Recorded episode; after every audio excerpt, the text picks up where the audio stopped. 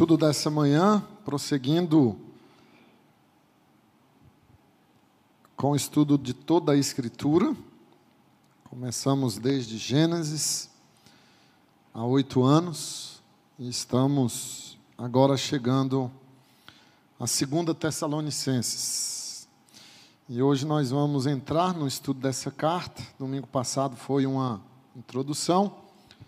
Vamos entrar no estudo da carta capítulo 1, do verso 1 ao 12. Então peço que você permaneça aí com sua Bíblia aberta.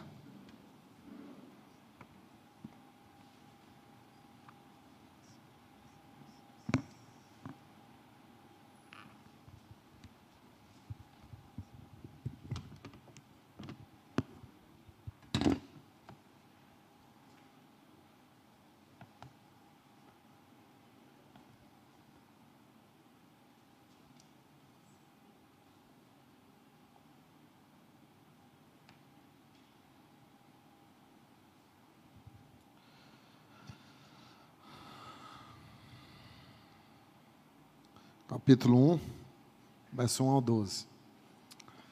Está projetado aí, nós vamos ler. Paulo, Silvano e Timóteo, a igreja dos Tessalonicenses em Deus, nosso Pai, e no Senhor Jesus Cristo. Graça e paz a vós outros da parte de Deus, Pai e do Senhor Jesus Cristo. Irmãos, cumpre-nos dar sempre graças a Deus no tocante a vós outros, como é justo, pois a vossa fé cresce sobremaneira, e o vosso, amor, e vosso mútuo amor de uns para com os outros vai aumentando, a tal ponto que nós mesmos nos gloriamos de vós nas igrejas de Deus, à vista da vossa constância e fé em todas as vossas perseguições e tribulações. Volta lá um pouquinho. Né?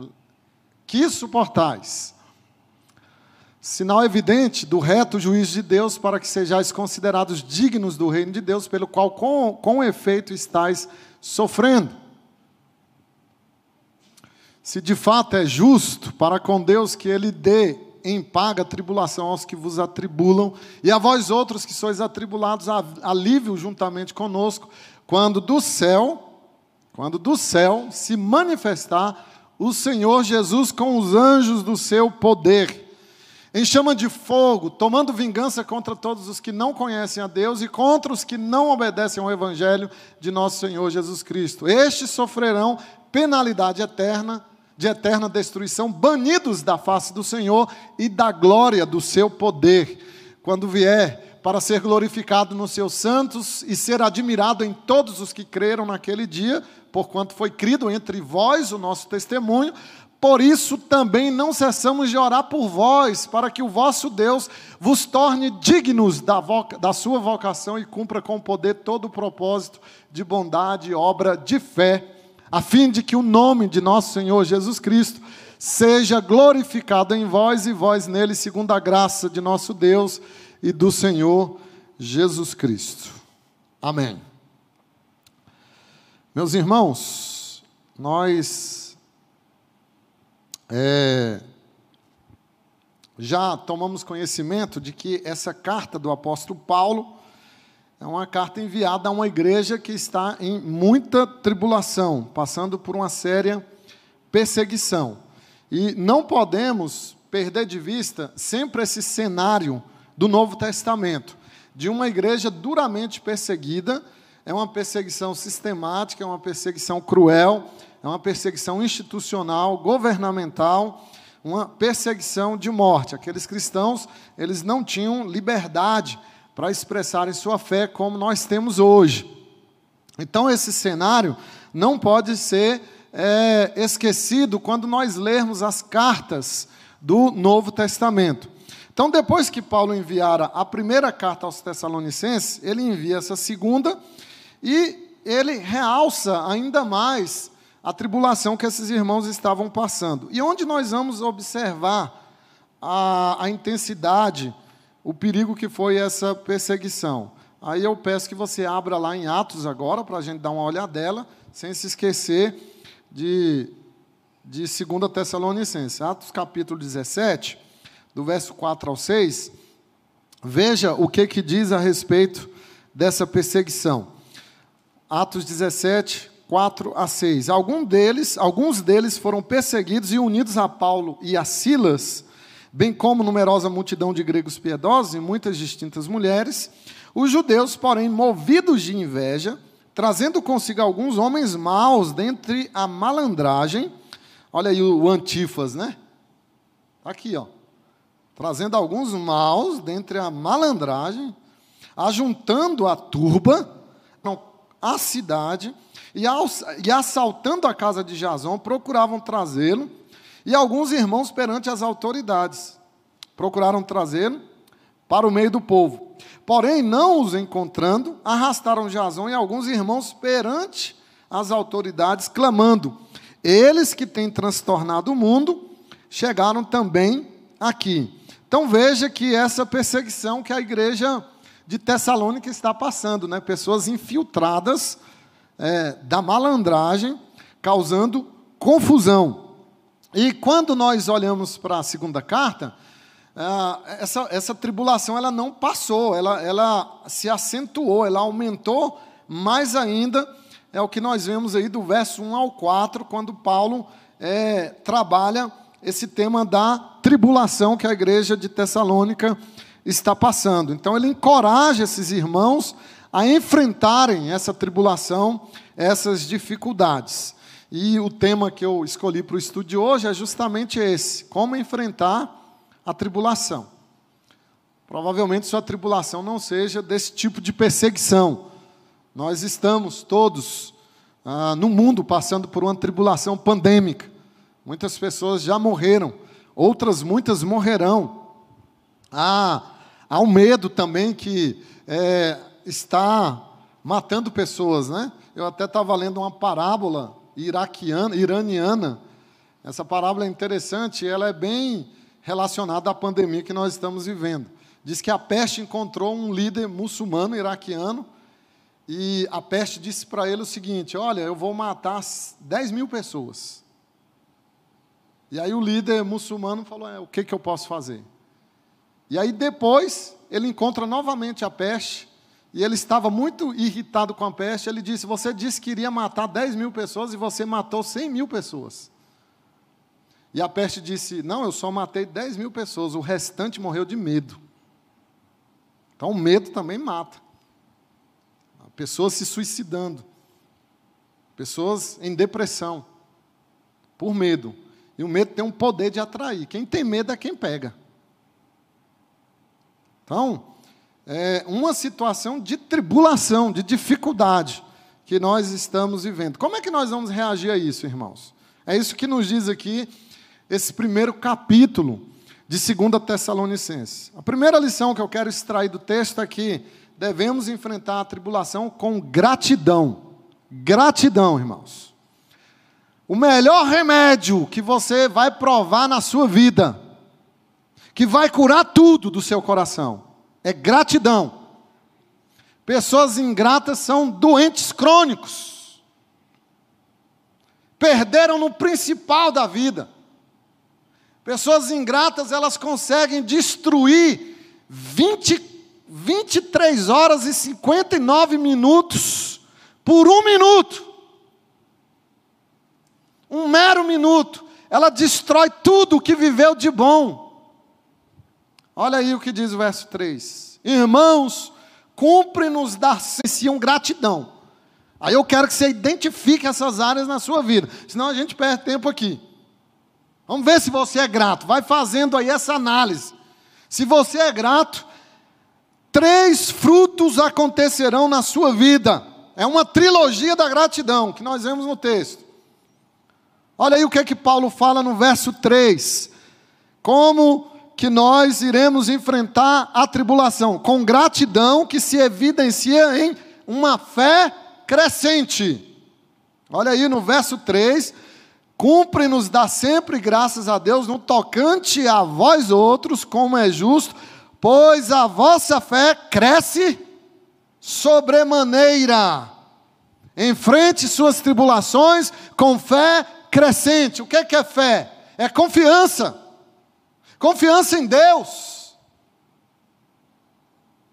A vossa fé cresce sobremaneira A perseguição não foi capaz de destruir a fé daqueles irmãos, não foi capaz de destruir a confiança que eles tinham em Deus. Esse vírus microscópico não pode fazer isso em você. Ele não tem o poder de tirar sua confiança em Deus. Deus vai fazer o que Ele quiser, irmãos. Então veja que lá na primeira carta, Paulo ora, pedindo a Deus que a fé desses irmãos fosse aperfeiçoada. Capítulo 3 de 1 Tessalonicenses, versículo 10, ele ora pedindo que Deus aperfeiçoasse a fé dos Tessalonicenses. O que é aperfeiçoar? Amadurecer. E Deus está agora amadurecendo por meio de quê? Tribulação.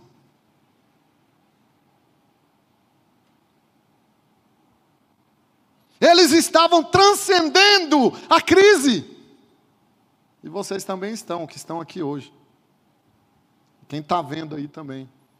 Estão transcendendo a crise. A fé, meus irmãos, ela é testada no poder da tribulação. Ela é testada no meio das provas. Não existe fé forte que não é testada. A fé é como músculo fica sem exigir do seu músculo. Vai ficar flácido. Ah, se todo mundo soubesse os benefícios do que é malhar um músculo. Você não ficaria vendo série na Netflix lá, vai ficar sem bunda. Sabia que ficar sentado acaba com o músculo? Não sei o nome da nádega. Glúteo. O pessoal aqui é culto. Fica aí sentado o dia todo no sofá, você vai ficar uma tábua rasa. Músculo precisa ser exercitado. A fé também, ela é como um músculo, precisa ser exercitada para se fortalecer. Ah, meus irmãos, uma vida fácil te torna superficial. Assim como uma vida fácil faz a sua fé ser rasa. Dá uma olhadinha lá naqueles irmãos elencados em Hebreus capítulo 11, os chamados heróis da fé. Dá uma olhadinha nele e vê que tipo de vida que eles tiveram, duríssima, provados na mais dura prova. E eles manifestaram fé no Senhor, meus irmãos, confiança em Deus. É impossível você ter uma fé forte sem ser provada por Deus por meio de enfermidades, de perdas, de lutos, de tribulações. E eu não estou exaltando a dor, não. Eu estou sendo extremamente real com vocês. Isso aqui é evangelho. Estou falando de uma igreja que amava o Senhor, uma igreja madura, que está passando por tribulação com uma fé crescente. Sabe por quê? Porque é grata a Deus. Gratidão faz você ter fé, confiança crescente no Senhor. Tempos difíceis, irmãos, produzem homens fortes. Eu tenho certeza que muitos homens sairão fortes dessa pandemia. Eu tenho certeza que as igrejas que estão centradas em Jesus e no Evangelho vão sair fortes dessa pandemia. Mas as que não estão vão sair arrebentadas. Vão sair destruídas. Como você reage diante das tribulações? Você se amargura. Você esquece todo o tempo bom que Deus permitiu você viver? Você fita e fixa-se somente na sua dor do presente momento? Quero desafiar você a ter gratidão, a olhar para trás e ver o que Deus já fez e ter fé crescente, confiança crescente em Deus. Mas há uma, um outro, uma outra, a segunda Segundo aspecto da gratidão, né, que, que revela a gratidão, além da fé crescente, é o amor crescente. Veja aí que Paulo fala, e o vosso mútuo amor de uns para com os outros vai aumentando. Então, o sofrimento, em vez de tornar os crentes de Tessalônicas amargos e indiferentes, eles se tornaram mais ainda abundantes no amor recíproco. É isso que Paulo está dizendo porque essa é a marca do verdadeiro discípulo, o amor. O amor é o principal dos mandamentos, é a síntese da lei. Nada sem amor vale. pode queimar o seu corpo, dar a sua riqueza, falar os idiomas, até dos anjos, se possível fosse, mas sem amor, é nada. É o maior dos mandamentos, irmãos, não há cristianismo sem amor autêntico. E hoje nós vivemos numa cidade como a nossa, 250 mil habitantes. E é um lugar de pessoas solitárias que estão juntas. Você não conhece seu vizinho. Você não sabe as dores que seu vizinho passa, as tribulações que ele tem. Mas o texto diz que quando há sofrimento, há mais amor. Quando seu filho está doente, você ama mais ele. Quando a igreja sofre, você ama mais a igreja. Quando você perdoa, você ama. E quem ama, sempre vai sofrer mais. Sinônimo de amar é sofrer. E Paulo está dizendo: essa igreja sofrendo, amou mais. Amou mais. Amor crescente. Mas há uma terceira evidência de gratidão, além da fé e do amor crescentes: a paciência crescente. A paciência. Verso 4: À vista da vossa constância e fé em todas as vossas perseguições, em todas e nas tribulações que suportais. A palavra constância aqui em grego é uma palavra magnífica. Ela conota paciência viril na prova. Não é qualquer constância, não é qualquer perseverança, é suportar pacientemente as circunstâncias e, e aproveitar essas circunstâncias adversas para fortalecer a sua têmpera, a sua fibra, o seu vigor, o seu ânimo. É você aceitar os embates da vida sem covardia e transformar esses embates em umbrais, em impulso, e transformar isso em motivação para novas conquistas na sua vida. A palavra constância aqui significa suportar as circunstâncias difíceis com paciência. Não é a paciência passiva que espera tristemente o fim. Não, é a paciência ativa, de que você confia em Deus, você ama ao Senhor. E que tudo terminará bem. Não por causa de você, mas porque o Senhor disse. E está na Bíblia. Por que, você está desesperado mesmo? Você já leu Apocalipse? Você está desesperado por quê? Você já viu como é que termina Apocalipse? Com a vitória do Cordeiro e da igreja do Cordeiro. Todas as pragas passaram, todos os anticristos sucumbiram, tudo caiu aos pés de Cristo. Você está com medo de quê? Vai ler Apocalipse. Que crente você é? Gratidão, que se revela em amor, fé e paciência. É assim que a gente vence as tribulações. Mas há uma segunda lição do texto. Além de enfrentar as tribulações com gratidão, o texto nos ensina a enfrentarmos com expectação. Expectação. Do verso 5 ao 10, não vou ler para a gente avançar mais rápido, já está o horário já está avançado, eu estou no segundo ponto. Veja que Paulo está falando da volta de Jesus.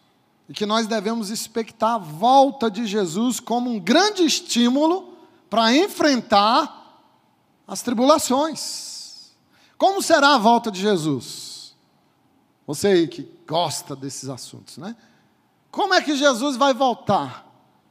Aí Paulo nos dá aqui algumas lições a respeito da volta de Jesus, que é o estímulo para quê?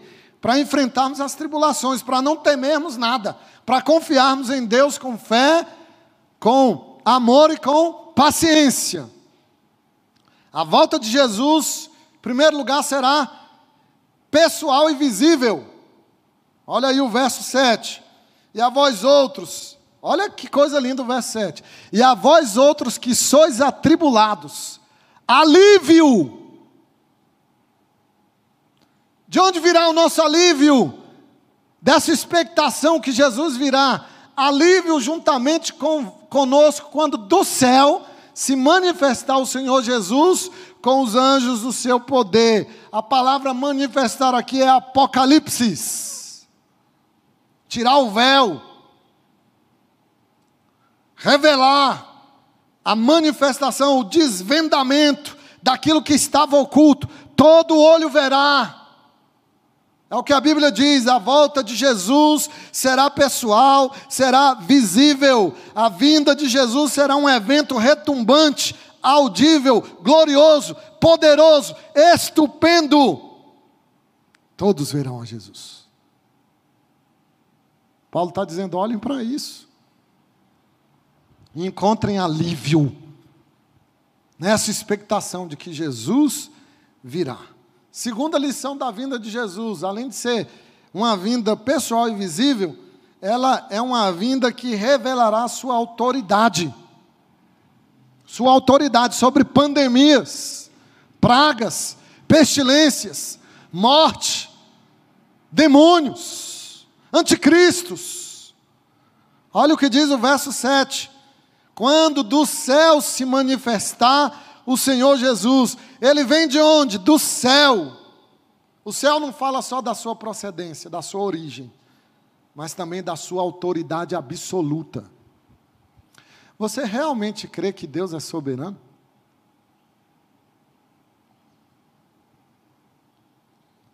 Ele vem da morada de Deus. Ele vem dos altos céus com autoridade. Ele vem para executar juízo contra os inimigos da igreja. Quantos governantes comunistas se aproveitando da pandemia para fechar a igreja? Para proibirem a leitura da Bíblia. E Jesus virá contra esses inimigos. Avance aí para você ver só que coisa bonita que vai acontecer. Capítulo 2 de Tessalonicenses, 2 Tessalonicenses, capítulo 2, verso 8. Então, será de fato revelado o iníquo, a quem o Senhor Jesus matará com o sopro da sua boca, e o destruirá pela manifestação da sua vinda. Quem é o iníquo? O anticristo. Qual é a expectação que devemos ter? Jesus vai destruí-lo com o sopro da sua boca. Que alívio saber que Jesus vem com grande poder. Que alívio saber que Jesus vem para subjugar as nossas tribulações. Que alívio saber que Jesus vem para retirar a nossa natureza pecaminosa, que é o pior. Que é a raiz de todas as nossas tribulações. Que alívio saber que Jesus virá e nos ressuscitará nos arrebatará com Ele, nos dará um novo nome, colocará nos nossos lábios um novo cântico. Você precisa alimentar essa expectação para superar as suas aflições. Mas nós vimos aí que a vinda de Jesus será pessoal e visível, ela será cheia de autoridade. Terceiro lugar, a vinda de Jesus será acompanhada de um séquito poderoso. Jesus vem com um séquito poderoso, verso 7, com os anjos do seu poder. Cristo virá com poder, irmãos. Ele virá acompanhado de anjos poderosos que executam as suas ordens. Há vários textos, desde Mateus até Apocalipse, que fala desses anjos que são a escolta de Jesus. Eles são poderosos, eles recolherão dos quatro cantos da terra os ímpios como se recolhe a palha e os colocará no grande fogo de Deus. E a palha se queimará, e o trigo se salvará. Esses anjos são os celeiros do Senhor. eles farão a separação definitiva entre o joio e o trigo. Tenha essa expectação. Que Jesus vem com um secto poderoso. Mas também diz que a vinda de Cristo será cheia de esplendor. Esplendor aterrador. Verso 8. Em chama de fogo, tomando vingança contra os que não conhecem a Deus e contra os que não obedecem ao Evangelho do nosso Senhor Jesus. Ele virá em glória. Não é mais o Jesus humilde da encarnação, mas é o Jesus de esplendor. Ele não vem mais como advogado, como na primeira vinda, mas como juiz. Ele não virá mais para salvar, mas para julgar. Ele não virá mais montado num jumentinho, mas cavalgando nas nuvens. E Paulo diz que haverá fogo do céu. E Pedro corrobora, dizendo que este mundo há de perecer pelo fogo. É o juízo final. Você tem essa expectação de que Jesus virá para julgar finalmente todas as coisas e todos os homens? Ah, irmãos, é essa esperança no amanhã que deve nos estimular a sermos fiéis hoje. Eu quero falar o seu coração se você está desesperado por causa dessa, dessa pandemia. Você precisa confiar mais no Senhor. Você precisa olhar para Tessalonicenses e expectar a vinda do Senhor. Porque nós passamos pelas tribulações com expectação. Nada do que está acontecendo com você vai ser maior do que isso aqui. Você estará diante do Rei um dia. Então nós vimos com gratidão. Gratidão tem a ver com fé, com amor, com paciência crescentes. Nós vimos que passamos por tribulações com expectação. E Paulo fala da vinda de Cristo, pessoal e visível. A vinda de Cristo revela sua autoridade. A vinda de Cristo é acompanhada por um secto poderoso. A vinda de Cristo revela o seu esplendor. Mas, em terceiro lugar, irmãos, passamos por tribulações com retribuição. Paulo fala de uma retribuição. Veja no verso 5, verso 7, verso 10. Ele fala dos salvos que passarão pelo juízo de Cristo para receberem recompensas e galardões. Os salvos que viveram com fé, com amor, com paciência, que foram gratos, que expectaram a volta de Cristo, eles receberão recompensas e galardões. E você fica sempre questionando: o que, que são as recompensas? Quais são os galardões que nós receberemos? Estão aqui no texto. Eu vou falar de três, pelo menos. Primeira recompensa que o Senhor dará aos seus salvos é que eles serão considerados dignos do reino de Deus. Olha aí o verso 5. Sinal evidente do reto juízo de Deus, para que sejais considerados dignos do reino de Deus. Observe, nós não somos dignos, nós seremos considerados dignos. É muito diferente. Ninguém é digno de Cristo. Ninguém é digno do reino de Deus. Ninguém é digno da salvação do Senhor. Mas o texto diz que o Senhor nos retribuirá com isso, nos tornará dignos. Não é pelo que você fez, pelo que você faz ou deixou de fazer. Evangelho não tem a ver com o que você faz, tem a ver com o que Deus fez em Cristo, por mim e por você. Os salvos, meus irmãos, que sofrem pelo reino de Deus, eles serão considerados dignos do reino de Deus. Olha que benção. Tem coisa melhor que isso? Tem doença capaz de tirar isso de você?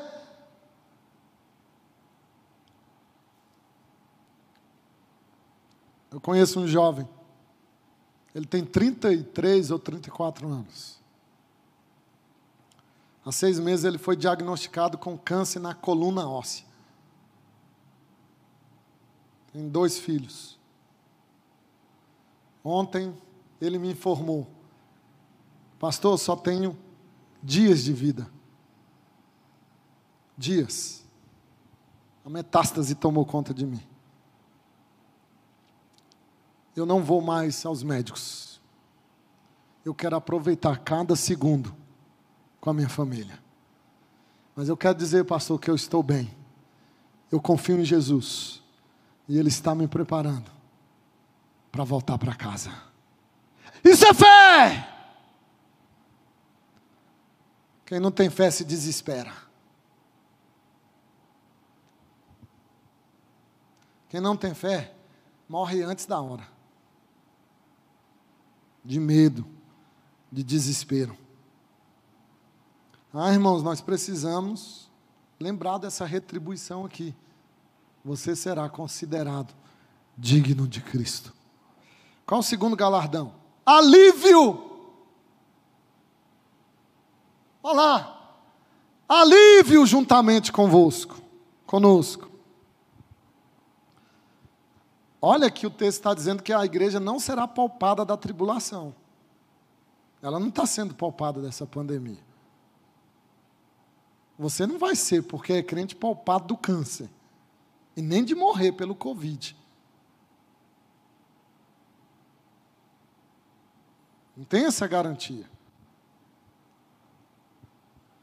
Mas a garantia é que a igreja emergirá vitoriosa. Quando Jesus se manifestar, e ele vai subjugar todo o nosso sofrimento. O termo alívio aqui, irmãos, no grego é isso. É o relaxamento de toda tensão. Sabe, esse jovem está sendo oprimido pelo câncer. Fustigado pelo câncer. É uma vara que o golpeia toda hora. E o que Jesus dará a ele? Alívio. Alívio. Um novo corpo sem doença. É isso que Paulo está dizendo. O Senhor trará o relaxamento da tensão. A palavra aqui para alívio dá a ideia quando você estica a, a corda para atirar a flecha. E você estica até que ela não tenha mais possibilidade de ser estendida. E aí você solta. E ela relaxa. Morrer é alívio. O Senhor te estica, te estica, te estica, te estica. Te solta. Flechas na mão do guerreiro.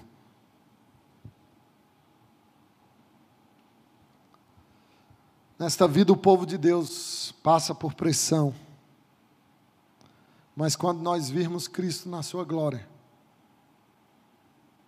nós seremos retribuídos com alívio. Alívio. Nós vimos aí dois galardões, né? Digno do reino de Deus, alívio da tribulação, e há um terceiro galardão, a glória de Cristo. Ah, pastor, eu estava esperando umas pérolas na minha coroa. Deixa de ser orelha que vai ler a Bíblia. Você deixou os pentecostais te enganarem com isso. Existe isso não. Você não é rei, o rei é ele. Você não é rainha, o rei é ele. A coroa é dele, a glória é dele.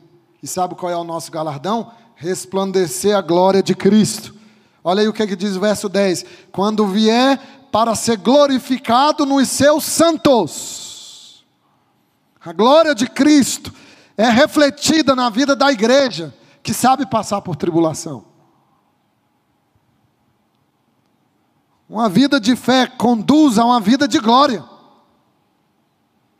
Cristo é glorificado, irmãos, quando nós passamos por tribulação assim, com gratidão, com expectação, com retribuição, com fé amor, esperança, crescentes, Cristo é glorificado em nós. E quanto mais Cristo for glorificado em nós, mais nós nos sentiremos satisfeitos nele. Nele, tudo é Ele, tudo converge para Ele, nada para nós, nada nos pertence, nem nós mesmos nos pertencemos. Tudo é Cristo. E qual é a, a, o grande gozo do crente? Cristo ser glorificado nele, até na dor até no câncer, até no coronavírus. Mas eu quero elencar a última lição para enfrentar a tribulação com gratidão, com expectação, com retribuição. E não poderíamos deixar de entender que passamos por tribulações com intercessão. Intercessão. Verso 10. Não, 11 e 12. Põe aí o 11. Por isso, também não cessamos de orar por vós. Como é que crente passa por tribulação? Orando. Ah, é falando, pastor? Não. Qual é o idioma que você primeiro aprendeu na sua vida? Silêncio. Seja fluente boquinha fechada. Você nasceu com esse idioma. Virou tagarela por sua conta. Tardio para falar. Ah, mas eu estou sentindo dor. Cale-se. Entra no seu quarto e fala com seu pai em segredo. Porque tem muito que reclama demais. Marido está em casa, reclama. Não está em casa, reclama. Tem que ser solteira. Casou por quê? Pastor está gordo, reclama. Pastor está magro, nossa, está magro demais, sei o quê? Cala-se. Cale-se. Paulo consola os crentes, elogia os crentes, mas agora ele ora pelos crentes. Olha que interessante, não é? Passar pela tribulação com intercessão, não só orar por você, por sua dor, mas pela dos outros. Quando foi que Deus abençoou os amigos de Jó? Quando eles oraram. Quando Jó orou por eles. Estava indo tudo bem com os amigos de Jó.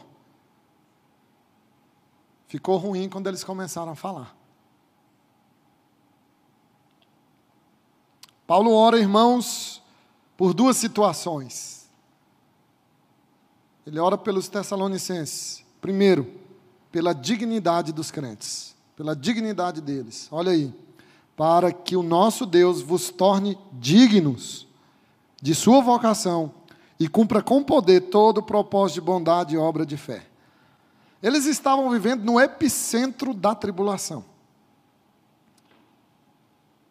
A gente está até pior, né? Porque toda semana é o epicentro, é o epicentro, é o epicentro. Eu quero, quero te dar aqui uma, um conselho.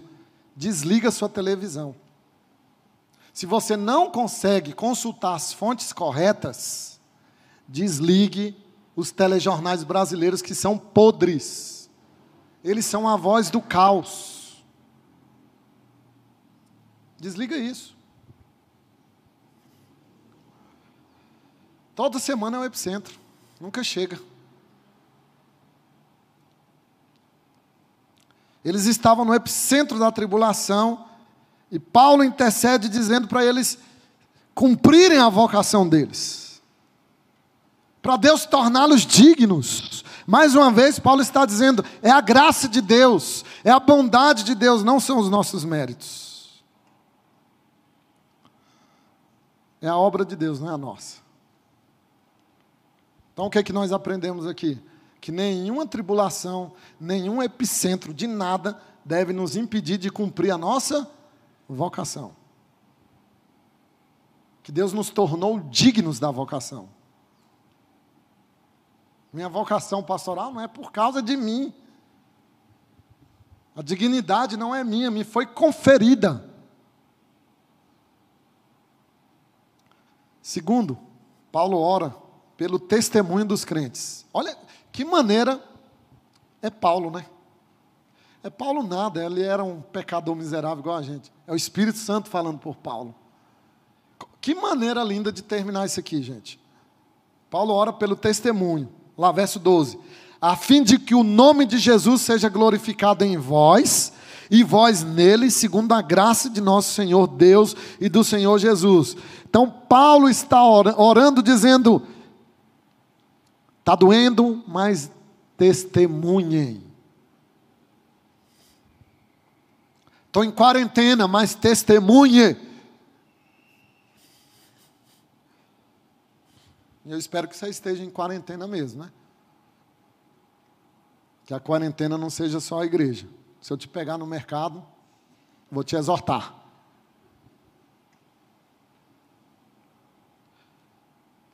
Paulo está dizendo, mesmo diante de tamanha tribulação, não deixem de dar o testemunho. Bom, irmãos, eu quero terminar dizendo que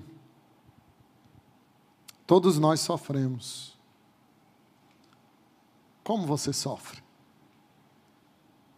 Como você enfrenta suas tribulações? Choramingando, resmungando, dramatizando, vitimizando-se Existe uma maneira melhor, mais segura, mais bíblica, mais cristocêntrica de enfrentar as tribulações. Gratidão, irmãos.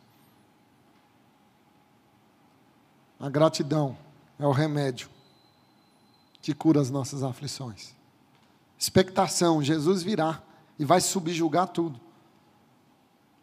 Pense na retribuição, você vai ser considerado digno do reino de Cristo, digno de Cristo. Cristo será glorificado em você. São os galardões.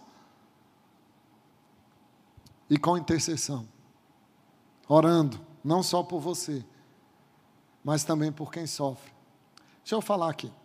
Para de pensar só na sua dor. Tem muita gente sofrendo mais que você. Não despreze a dor alheia, sabe por quê? Um dia essa dor pode ser a sua. Você não é precioso como a pedra de Ofir, tá? Você não é a pessoa mais importante do universo. Não, você não é não. Então pare de pensar só em você. E pense também nas outras pessoas.